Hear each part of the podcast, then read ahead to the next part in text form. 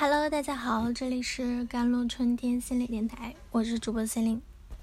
今天想跟大家分享的文章叫做《如何避免反反常态的家庭角色调换的影响》。在一个家庭中，我们通常认为父母需要充当照顾者的角色，而未成年的孩子是被照顾的角色，由父母来给孩子生活上的照料和情感上的温暖支持。但在某些家庭中啊，却存在着截然相反的情况。这种反常态的家庭角色调换为什么会发生？这样的一段经历又会给孩子之后的发展产生怎样的影响呢？这就涉及到了子女亲职化的议题啊。什么是子女亲职化？子女亲职化又叫做童年时期的成人化。就是父母与孩子在家庭中角色互调换，父母变为被照顾的一方，而孩子成为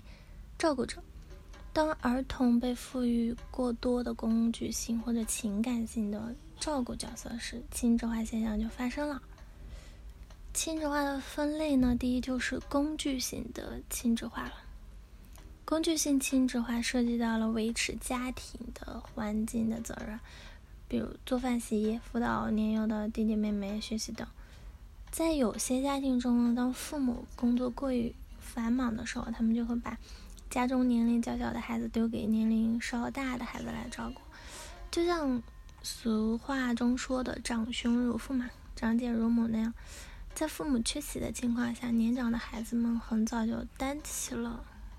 照顾者的角色。第二就是情感性亲子化。又分为问题解决性，就是父母让孩子来参与解决家庭问题；父母关系助性的，就是孩子对父母给予情感上的照顾；以及手足关注性，就是指孩子对兄弟姐妹给予情感上的照顾。每个人都可能经历过的一个最典型的例子，就是当父母吵架或者发生矛盾时，他们可能就会。转而向孩子寻求情感上的安慰，孩子因此就是被卷入其中，有时甚至要帮父母解决冲突问题。孩子卷入父母冲突是子女亲子化，尤其是情感亲子化的重要方面了。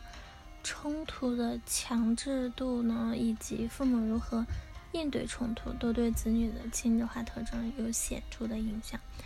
那么，如何避免子女亲子化的消极影响啊？我们作为家长，作为抚养者，可以有哪些对策来防止亲子化的消极影响，保障孩子的心理健康发展呢？提升自身的素养了，减少子女亲子化嘛？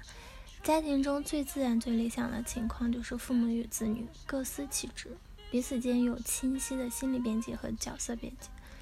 如此，家庭成员间的互动是健康良性的，家庭功能是健全的。此外呢，就是父母可以通过沟通和交流，积极面对彼此间冲突问题，在不拉入孩子作为第三方的情况下，共同解决问题根源，避免转而去向孩子寻求情感安慰，而造成孩子的亲子化。给予孩子情感支持，避免情感亲子化。孩子的情感需求在父母对孩子的教养中常常被忽略。当孩子遇到挫折而不开心时，家长在客观地教导孩子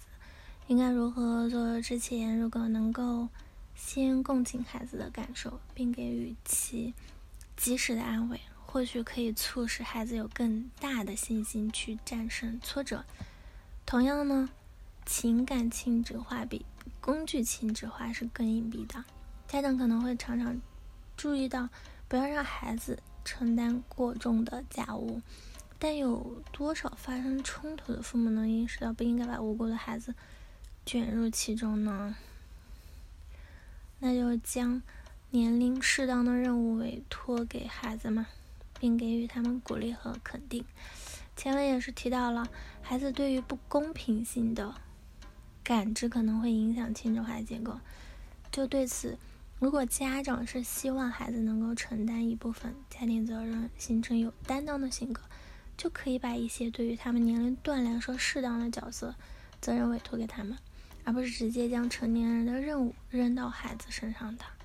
同时呢，家长对孩子达成的角色成就及时给予鼓励和肯定，就能够促使儿童产生更多积极情绪，从而是保证孩子不会强烈的感受到家庭角色分担的不公平感吧。子女亲制化呢，这个现象在家庭生活中其实频频发生，且对孩子的心理发展有重要的影响。这种影响甚至会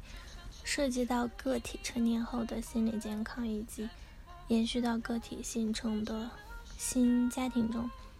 但正因为发生在日常的生活中，我们就很容易忽略这种现象的发生以及它所带来的影响了。好了，以上就是今天的节目内容了。咨询请加我的手机微信号：幺三八二二七幺八九九五，我是 C 琳，我们下一期节目再见。